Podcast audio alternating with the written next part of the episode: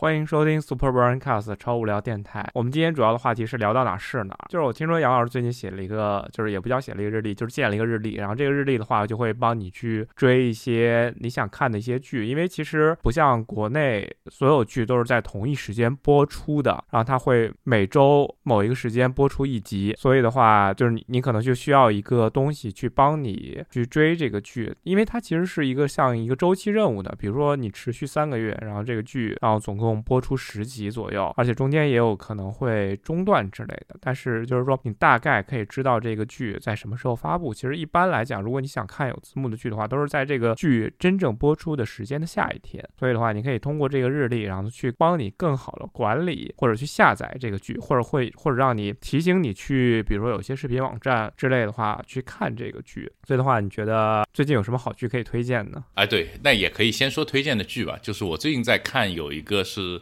呃，Fox 的一个新剧，它是叫 Next，然后它的那个 Next 就是下一个嘛，它的 X 是大写的，它那个剧就是这样子。然后那个剧其实立意写的就没有特别的新意嘛，就感觉跟什么西部世界啊，然后像那 Person of Interest，然后差不多，就是讲的是人工智能和人类的战争嘛。就是人工智能想要去统治人类，人人类呢就是要去控制人工智能。然后呃，就那个剧里面的呃就不剧透了，反正里面蛮有意思的。它就是会有一些大家比较耳熟能详的智能家居，像那种智能音响什么的，Alexa 之类的那种东西出来，蛮有意思的，就不剧透了。就是讲那么一个故事的，这个还是挺好看的。然后就是最近回归的《曼达洛人》第二季，《曼达洛人》的第二季就是很还还是看了第一集还是不错的，第二集我还没看。以及就是已经连载了十五季的 Supernatural，就那个现在国内叫邪恶力量还是凶鬼恶灵，就是这两个翻译都有。这个这个片子很好看，就是五毛钱特效，他们一直都是比较缺钱的一个剧组，特效也比较矬，但是剧情写得好，然后剧本也写得不错，就一直拍了十五季，今年迎来了最终季，就是十五季。应该只剩三集还是四集就要完结了，三集还剩三集就完结了。就值得一提的就是《Supernatural》里面的演哥哥的那个主演，他去黑袍里面，就是那个《The Boys》那个剧里面，后面下一季里面会去饰演一个叫做 Soldier Boy 还是什么士兵男孩，好像是叫这么一个名字的角色，就是他会加入到《The Boys》那个剧组去去继续拍。然后因为这边的那个剧已经结束了，然后就讲一下我追剧日历这个事情。其实这个事情呢，要分两部分讲。它其实原先是我自己一个人用的一个日历，它就是有一个网站叫做 Tractor 点 TV，它的一个作用就是把各种各样的剧。的时间以你当地时间告诉你，它会播，可以在上面打勾，就像豆瓣一样，其实跟国内的豆瓣非常像。豆瓣里面你看完一个剧，你可以去给它评分，它这个也是看完某个剧的第几集，你可以点我已经看过了，然后是几月几号看的，好像还能写一些评分什么，但我从来没写过，我只是标记我看过这个剧，看过这一集，然后它就可以让你知道，就尤其像我可能有几周特别忙，然后这几周我就不看任何剧了，这个时候我再去重新看之前想看的这。个剧的时候，我就会忘记掉我之前追到第几集了，这就可以上一下这个网站一看，哦，我已经追到这个集了。然后这个网站呢，把 API 开放出来了，有很多软件其实内置了它的 API。就 iOS 上面有一个特别有名的视频播放软件叫 Infuse，如果你买了 Infuse 的高级版的话，它是可以把你看过的剧自动在这个 Checked 点 TV 上面帮你勾掉的，它是有这么一个功能的。但我的用法呢，不是在这样用，我呢是后来又找到了一个英国网站，叫什么 Pog Design 什么来着的，反正就是一个很奇特的网站。它呢可以帮你把你看的剧，它从那呃 Checked 点 TV 里面把你的数据抓出来，然后帮你生成一个日历。这个日历呢，你可以订阅在谷歌里面，或者订阅在你的苹果的那日历应用里面。这样的话呢，它会以你当地时间。就你你你的你追的美剧是以美国的周四播的，其实在你这儿可能就是周五才能看嘛。它在你的日历上面显示的时间是你的当地时间，这样你就知道你想看的这一集到底有没有播过了，以及你当前。就是播的是，就最近是在播什么剧，你可以把你有兴趣的剧全部加进去，是这样一个东西。在这个我用了好多年之后，其实这个我已经用了可能四五年了。就前段时间我在听一个播客节目叫 Nice Try，呃，非常好听，推荐大家去听一下。然后 Nice Try 里面就他们早期有一期节目说，他们几个人一起做了一个共享日历，把自己觉得有趣的事情放上去。就一般是，比方说电影要上映了，就比如说是之前段时间就是《菊次郎的夏天》又要重映了，然后他们就会把那重映。的那一天的时间给加到那个日历里，这样所有订阅了这个日历的人就会看到这个消息。呃，比如说在之后就是下周吧，好像是还下下周，呃，优衣库的那就设计师合作款又要上一个新的款了，那他们就会把这个写上去，就告诉你几月几号可以抢优衣库的这个东西了。然后我觉得很有意思嘛，但是由于就是他们的日历呢，给其他的。听众开放的是订阅权限嘛？我想就是我和我的朋友之间能不能搞一个这样的日历？于是我们也做了一个，我们呢就没有用单纯的用订阅，因为大家都是朋友，就都是熟人。我们就直接就是给了编辑权限，没有用 Google 的那一套，我们直接就我因为大家都刚好用 iPhone 嘛，然后都有 iOS 设备，我们就直接用 iOS 的 iCloud 的那个共享去共享，然后就非常方便。它会通过就是类似于 iMessage 那种方式给你发一条提醒，你点一下确定，你就可以加入进去了。这个大大降低了我邀请我的朋友们加入来编辑这个日历的成本，因为谷歌日历其实是有一定成本的，很多人搞不明白怎么去加入啊，什么一些东西真的是搞不明白，但。苹果的那这个交互就做得很简单，使得我的朋友们都非常快的加入了进来。很多就是完全没有用过日历应用的人，他也加进来，然后在上面添加一些他们的东西。比较好玩的一点就是，原来我只会在上面添加一些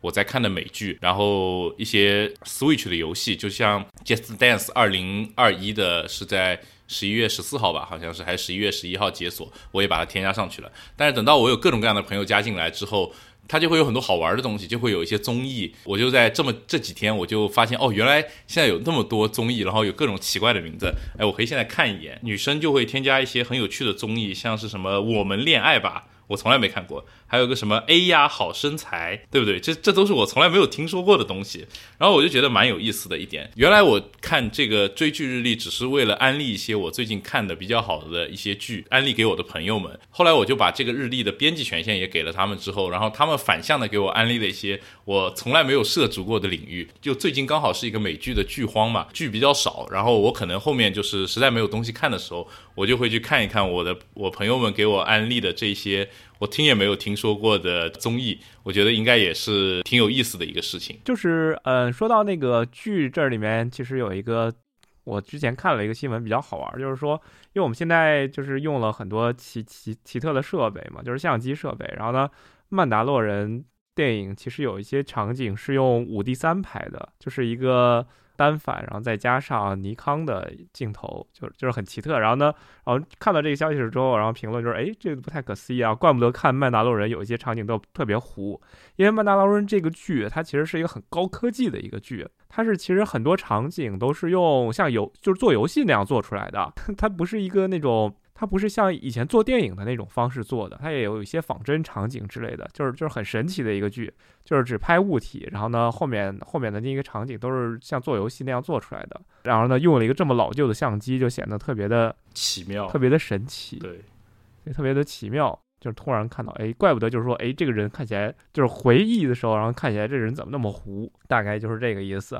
哎，对，你说到这一点，最大的感受就是，原来的时候我是没有这个感觉的。然后我就是因为看了幕后的揭秘之后，我在看第二季的时候，我老是会去想，哦，这个背景。这个虚化电脑算出来的，这个背景哎是个 L L E D 的屏幕显示出来的，就我老是会有这种感觉，就我判断不一定对，但我忍不住脑子会去想，导致我不能很好的去欣赏这部剧了，你知道吗？就以前你就算去看什么《加勒比海盗》啊，或者是一些科幻的《哈利波特》啊这种，你是不会去考虑说哦。你知道那是特效嘛，对吧？你知道人家一个魔法扔出去肯定是个特效，但你不会去想说，诶，这个特效是什么什么粒子效果做出来的？你不会这么去想。但是因为 曼达洛人的那个幕后的那个片子实在做的太好了，就让你忍不住会去想，它这个东西应该是通过曲面的 OLED 屏来模拟出来的，就忍不住会去想这种东西。就哎，其实挺糟糕的，我就现在挺后悔，我宁可不知道这个事情的。虽然它这个技术真的很酷，但是现在我就特别后悔，我看了那个片子，我宁可。不知道，我可能还能比较好的去欣赏这个片子。对的，但是我觉得，哎，曼达洛人还是挺好看的，因为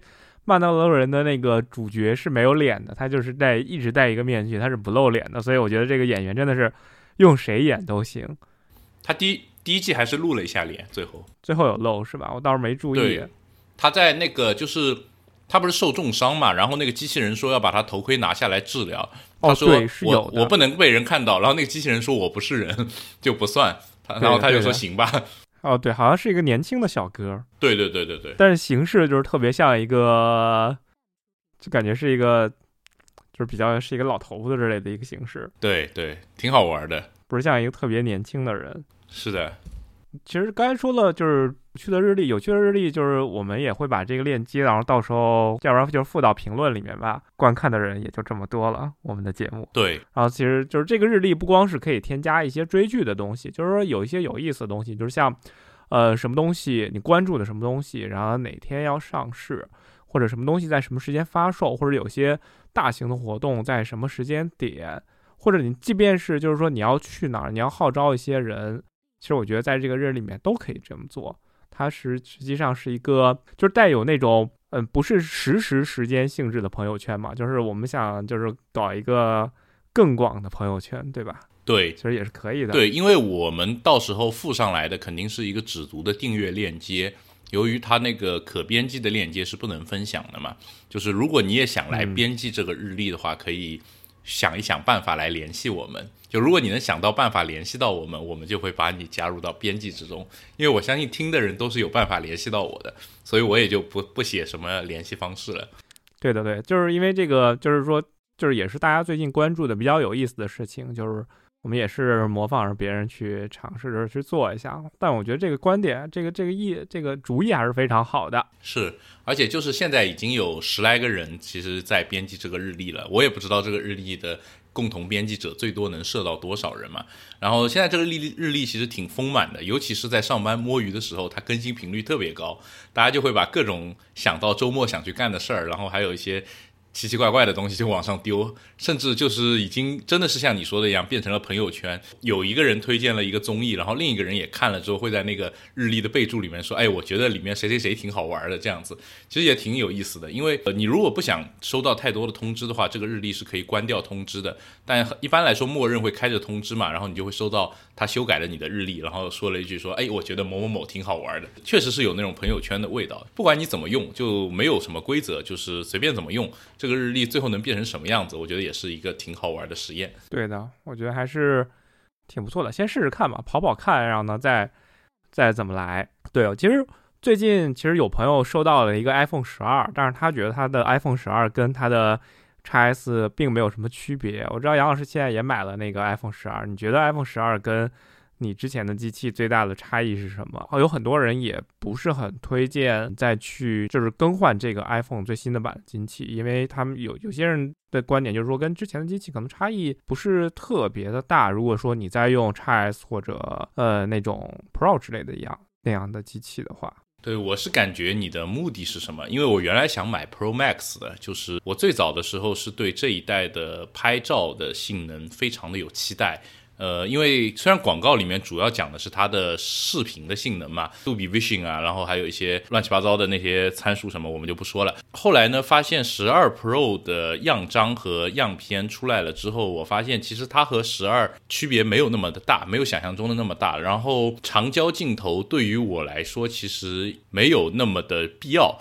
尤其是我拿到了我那个岳父淘汰下来的八 P，我发现八 P 是有长焦镜头的，我就玩了两天，我就更加确定我对长焦镜头没有任何需求。手机上的那，所以我最后是换了一个十二的一个，网上说最丑的那个蓝色的那个版本。我很喜欢这个蓝色，其实真机看上去会比你照片拍出来暗一点，就是这个蓝色其实还是蛮蛮好看的。就是一个挺低调的颜色，就没有那么扎眼了。我当时最觉得这个手机，我我觉得换的特别值的一点，就是我自己用的是叉二，然后我老婆用的是十一。最大的一个感受就是这个手机很轻，像一个假的手机。十二到手拿出来的时候，我就觉得这个手机是个机模，不是一个真实的手机。然后带上壳之后，它的重量跟裸的叉二都还要再轻一点，就有。就因为叉二是个蛮重的机器，所以我当时拿在手上的时候我很开心。这个手机非常的小，非常的轻，而且它比叉二大一点点，就是稍微大了一圈。就是屏幕看着是完全是两种观感，就一个是 LCD 屏和 LED 屏。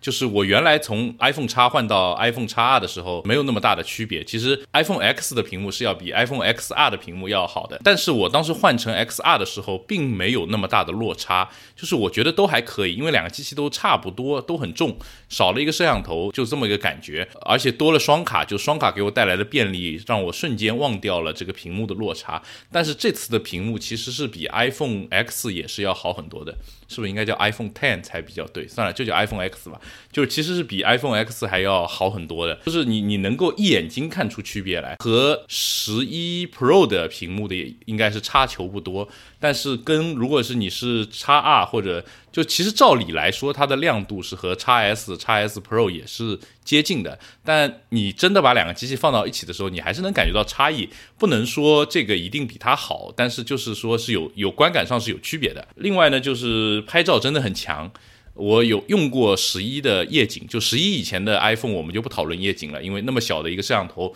你让它去拍夜景就很过分，对吧？直到十一开始有了这个多帧合成的夜景功能之后。它其实 iPhone 真正的才有了夜景拍摄能力嘛？那十一的我没有用过十一 Pro 的夜景模式，但是十一的夜景模式和我现在十二的夜景模式来比的话，好用程度是十二更好。它们的区别在哪里呢？就是说你如果都是拍到很好的画面的时候，差别是不大的。但是更多的时候是在于它的识别，就是十一有一个问题，就是它经常会在一些。莫名其妙的情况下，晚上他给你开启一个夜景模式，最后拍出来一个很屎的照片。但是十二在拍夜景的识别的时候，就会比十一要好很多。它识别出来的那个夜景要几秒几帧合成的那个算法，我觉得是有提升的。我目前用的三四天的体验下来，夜景的能力还是非常的值得一用。它不是说让你去拍全黑环境下面，或者是说伸手不见五指，我去拍一个小蚂蚁。就不是这样的场景，它更多的应用呢，就是你晚上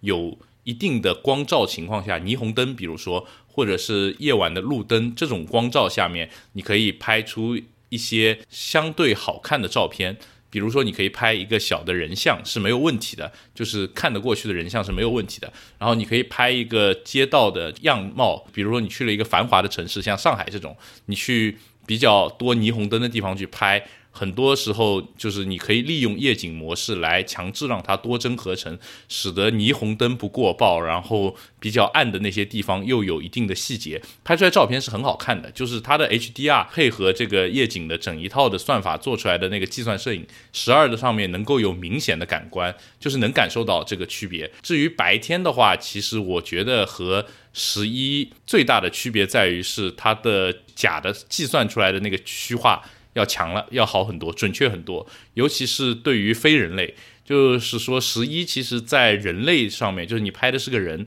用人像模式拍人问题不大，基本上挺真实。你把光圈调小一点就 OK 了。但是十二的话，你再去拍猫猫狗狗啊，然后拍一些不是非生物啊，它也能够有一个相对真实的郊外的感官。你发朋友圈是没有任何问题的。那如果你要再苛刻一点吧，你把光圈调小一点，也能够糊弄大部分的人。就是我觉得这个提升还是很大的。另外，就信号真的很好。最大的感受就是，反正比叉二和十一都是要好很多。在最近几天，就是用两种方式用过，因为我自己是一个电信卡和一个联通卡，然后联通卡没有开启五 G，然后电信卡是开启了五 G 的。我两个流量都有试过，就是如果我是把用联通卡的时候，我是把五 G 直接关掉的，那我基本上在城市里面所有的地方，甚至坐地铁的时候，信号都是在一个可接受的范围内。就如果你不是在地铁这种极限环境下，我在地面上面去吃饭，甚至去一些比较弄堂里面的小店的话，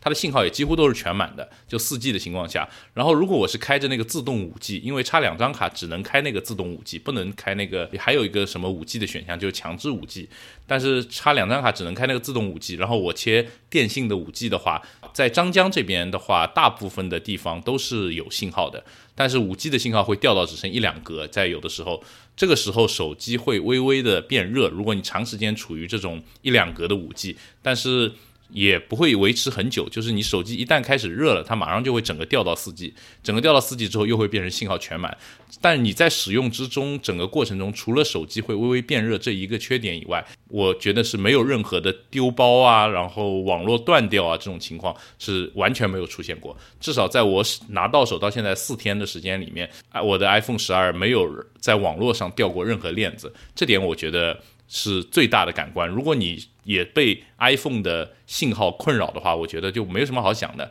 这一代就得换，就是不管你买四款中的哪一款，就是得换。你如果原来用 Pro，你就换 Pro；原来用 Max，你就换 Max；原来用十一，你就换个十二或者十二 mini 都可以。但是就是为了信号，我觉得这就是值得换的，其他的都是锦上添花了。的确，差不多就是这样。但是刚才说到屏幕那一块儿，然后呢？实际上，那个十二 Pro Max 和那个十一 Pro Max 的屏幕其实差不多的，对，是应该是一模一样的。但是比那个 XS Max Max 的话，它那个对比度是有提升的。它因为就是增加了那种 HDR 显示嘛，然后所以它那个对比度会增加了很多。嗯，而且 HDR 像新的一代 iPhone 可以拍 HDR 视频了，但是很尴尬的是，这个 HDR 视频只能在它的手机上播放。你要买一个 HDR 显示器，还是还是挺贵的，就是应该可能比你手机都贵，贵多了。所以这点就是挺尴尬。我我自己是去订了那个十二 Pro Max，然后呢，它是我的那个机器是十九号到二十一号发货，哎呀，这这还是要等很久的，但是足够时间在双十一的这个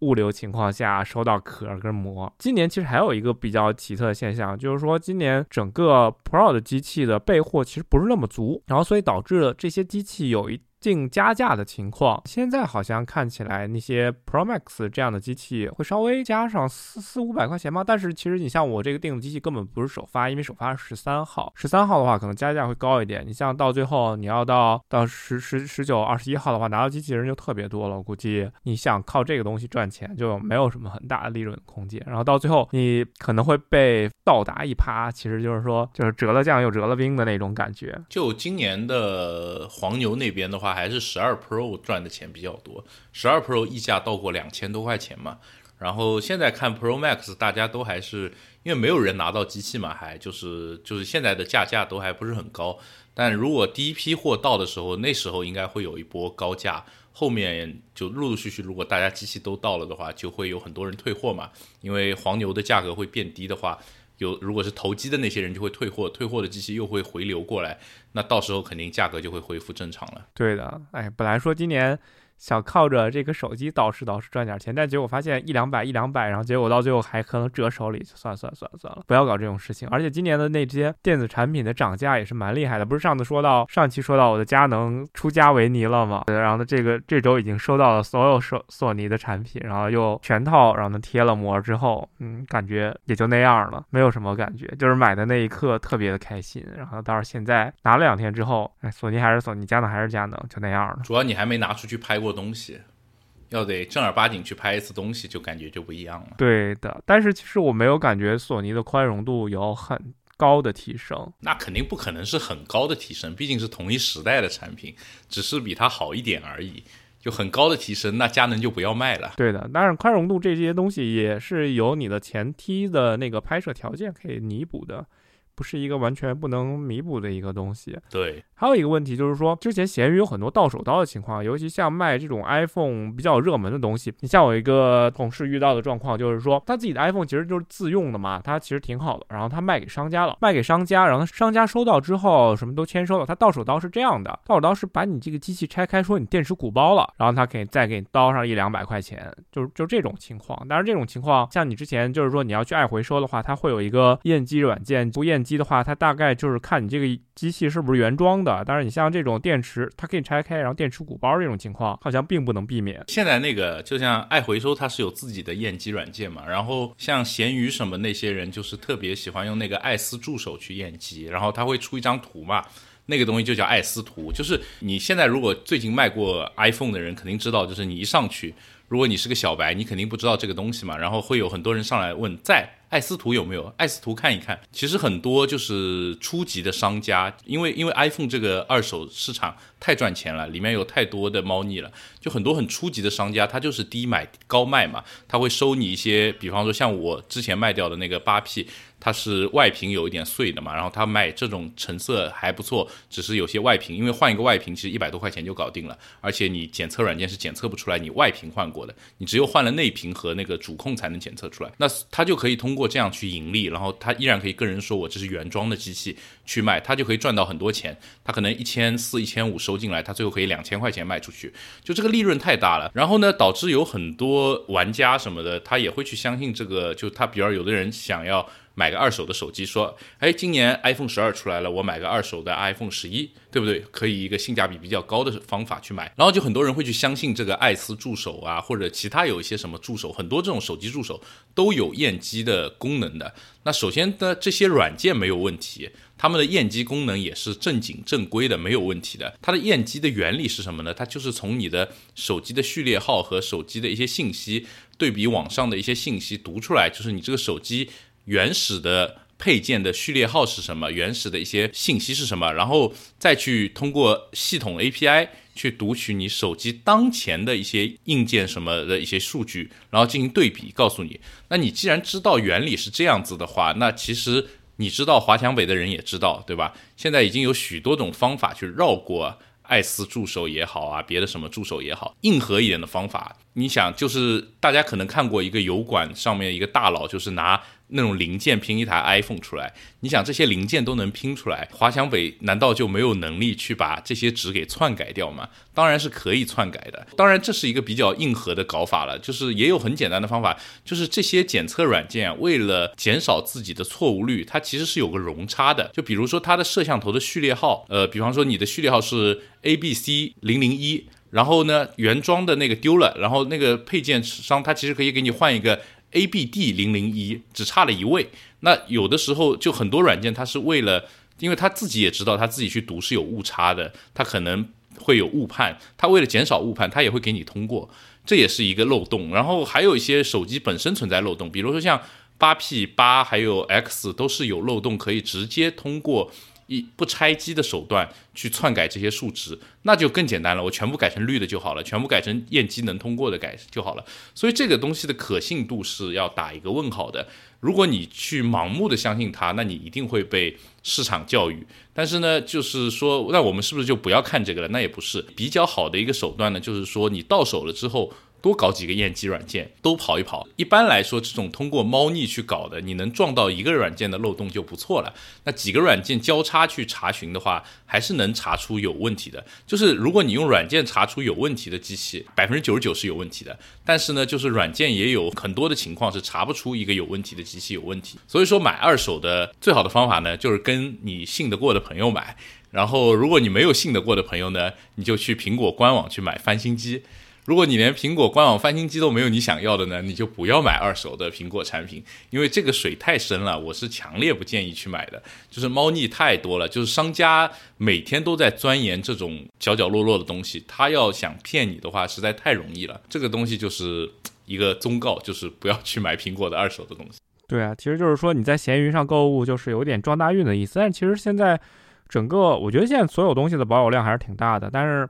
最早的时候，闲鱼还是以个人卖家为主，但是现在真的是闲鱼只是以商家的一个渠道而已。是的，就是比较难分辨，就是有的时候。呃，你像比如说 iPhone 这样的热门产品，它一上架，它其实就会被商家收掉。其实你个人很难去看到一个正常人卖的东西，就一上架就会被收掉，一上架就会被收掉。对，因为商家都有那种机器人会反复的去刷，一旦刷到价格低于他预期的，他会直接拍下来，然后不付钱，跟你聊两句，觉得没问题，然后直接付钱就收掉了。对的，对的，这个这个东西就是商商家真的是用在用关键词去过滤你的上架的产品。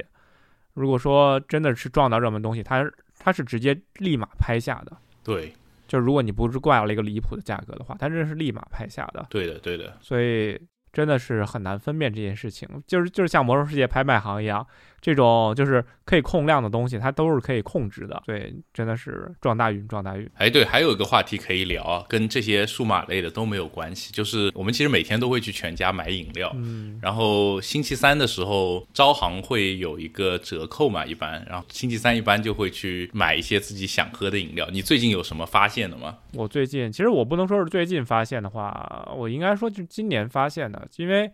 你像在之前。其实我们能见到的，就是带气类饮料，大部分都是以可乐、雪碧，就是可口可乐公司的或者百事可乐公司的为主。但是像今年呢，就国内的厂商，它推出了很多带气类的饮料。带气的饮料，比如说像那个什么元元气森林，是一开始其实我估计所有人都被这个包装就是给那个蒙骗过，也不是说蒙骗吧，就是给混淆过。他以为就是你看他那个包装，你真的他是以为它是一个日本的厂商的饮料。啊，但是呢，它是一个纯本土的一个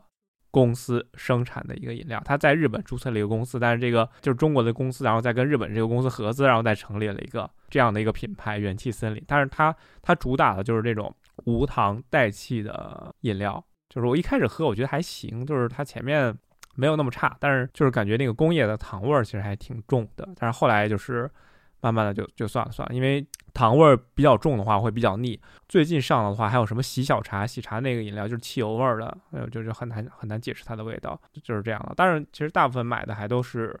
像苏打水之类的，苏打水就是可口可乐的那个怡泉的那个苏打水，然后它现在味道也挺多的，就是喝一喝就就是当个饮料喝嘛，就是无糖饮料。就是说，有的时候你需要冰的饮品的时候，你可能就会喝这种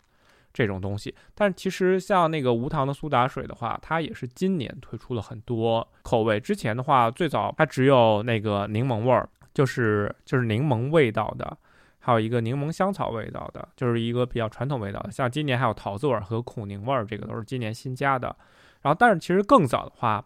呃，可口可乐的。这一部分饮料它都是调酒用的嘛，它其实就是苏打水、汤力和那个还有那个 L Ginger 干姜，嗯，对，干姜水啊，就是就是这几种经典的口味。这种经经典的这种调酒口味的话，它也是价格是高居不下的。你去京东去看它这三样饮品的话，打折的力度是最小的，它几乎没有折扣，大概都是七十块钱一箱左右。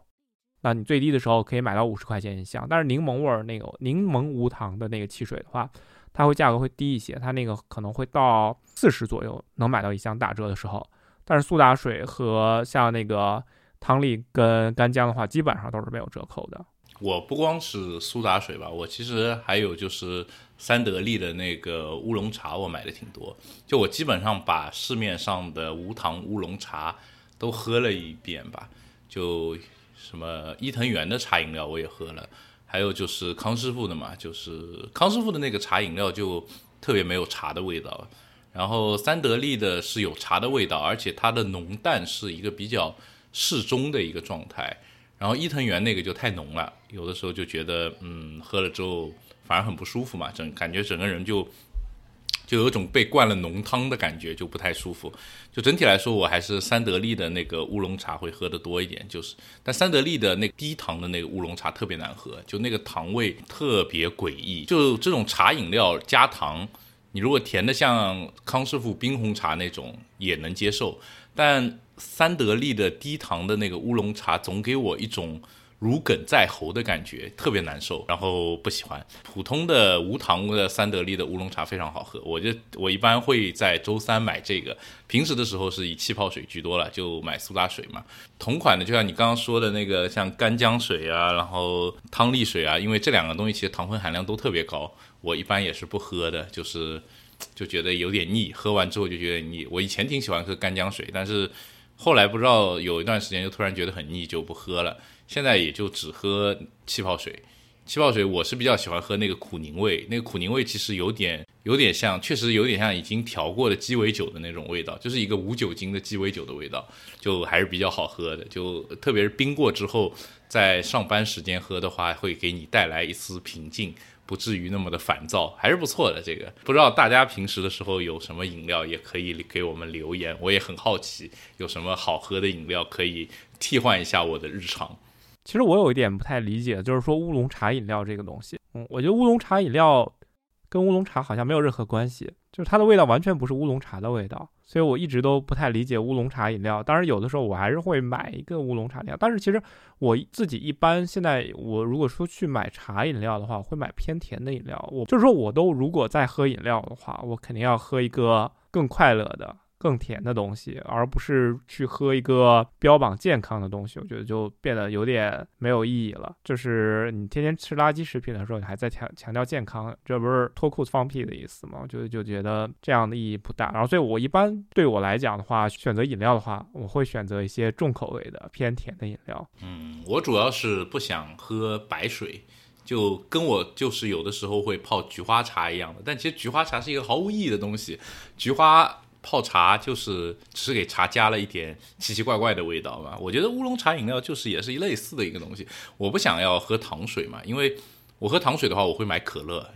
可乐是我最喜欢喝的糖水，就其他糖水我就觉得在糖水里面加了一些奇奇怪怪的东西，不纯粹了。但乌龙茶饮料是当我想喝水，但又不想喝完全没有味道的水的时候，我我会选一个东西，它其实是带一个茶香味的水，白水嘛，说白了是这么回事儿嘛，就是有一点点色素和有一点茶香味。这种东西你你不可能去乌龙茶饮料里面去追求像。泡出来的乌龙茶那种感觉那是不可能的，就这种都是拿那个茶叶渣熬出来的东西，怎么可能会一样的？肯定不一样嘛，就跟老婆饼里面找老婆是找不到的道理是一样的。那所以说，很多时候就只是为了喝一个一个特殊的需求嘛，你不想喝甜的东西，又不想喝白水的时候，它作为一个中间的补充存在，还是挺快乐的。就你能喝到一个有一点日常喝不到的味道，这种饮料跟你泡出来的茶的味道确实是不一样的。而且你泡茶的话，一般泡出来是很热的茶，你乌龙茶你就可以喝到一个冰的一个有茶香味的一个很奇妙的口感。这是蛮不错的一个体验，因为你如果自己去泡茶，然后再去冰，这个成本太高了。你上班的时候不太可能做这样的事情，太奇怪了，对吧？然后这主要是有一个这样的一个选择，还是蛮不错的。我有的时候还会买伊藤园的绿茶，就其实它喝起来跟绿茶也并不一样嘛。你泡个西湖龙井也不是这个味道，但是喝起来就觉得很带劲，而且闻起来就是茶香味，就也感觉蛮开心的。不，但实际上绿茶它实际上它是偏。日本那种煎茶的口感的，它其实跟你泡出来的茶其实它是有相似度的，但是它那个茶的种类是不太一样的。但是乌龙茶其实它很特殊了。乌龙茶就是指的台湾的那种茶，所以我因为我经常喝茶嘛，然后所以我大概知道这个味道的取向是一个什么样的状况，就是有点不太理解乌龙茶饮料，但是绿茶饮料还是可以理解的，因为它那个处理就是就是那种味儿。红茶饮料我也能理解，因为红茶其实它那个味道偏差没没有那么大。哎，我好像没有喝到过不甜的红茶饮料。嗯，不甜的红茶饮料应该也有，但是很少，对，就不太有见到过。对的。感觉是一个特别小众的东西，因为其实大家能喝到红茶的几率其实蛮多的，因为其实像那个所有的奶茶很多都是在用红茶的底儿去做的，因为实际上奶茶它很多都是那种斯里兰卡的红茶，因为斯里兰卡红茶它处理是处理成渣的，然后处理成渣的话，它那个味道就是如果你去煮的话，它那个味道会相对浓郁一些，浓郁一些的话，然后你再去加奶，它不味道不会消散那么多，它就不会显得很淡。呃，这样这样才可以形成奶茶。但是如果说你中国像泡的这种红茶的话，它是走清香路线的，然后你去加奶就不太合适，它它就会很淡。对，因为我喝过的红茶大部分是中国这种像正山小种啊这种东西，就是感觉是不太一样的，跟这种加奶的红茶。对的，哎，正山正山小种是一个很很很虚拟的概念。对，就不要掩饰。这个是个品牌，其实你应该理解成为一个品牌。对对，因为正山小种是就是武夷山红茶嘛，其实是一个特别的奇怪的一个概念，也无所谓啊。我正山小种其实其实你可以理解为它是一个嗯比较高档的茶，高档的红茶茶叶就是了，就不要追求那个种，但是它是一个比较好的红茶。一方水土养一方茶嘛，有的时候你出了一个山头就不是这个味儿了。所以也讨论这些，其实就是说，就是你在去查的时候，还是看个人的喜好。其实多尝一尝也是挺好的。你不同的山头产出来产出来那个茶的味道都是不一样的。你喝着芽，你跟喝叶儿，喝各种各种时间的茶，你春秋春夏秋冬每一个季节的茶的味道都是不一样的。所以的话，你可以自己就是慢慢尝试，但是其实挺费钱的。嗯，你像我一般一年花到茶上的钱两千块钱还是有的，所以。就是只是随便喝喝而已，两千块钱我觉得就就就至少了，所以就是哎呀就无所谓，就随便喝喝呗，就是瞎搞一搞。对，也挺多的。对啊，其实我我算了算，我一年花到饮料上的钱还是蛮多的，就是普通饮料、奶茶、咖啡、喝茶这种。对，因为茶跟咖啡现在就是玩的比较大了，就是茶，因为之前其实各种茶都会喝，你从从阿萨姆到大吉岭到国内的像正山小种到滇红，到就是生普生普熟普这种都会有，但是绿茶跟铁观音喝的很少，太香了那些茶，就是这些茶都会喝，然后所以的话，所以的话乱七八糟茶喝的多，然后咖啡最近又开始碰了，然后咖啡的话那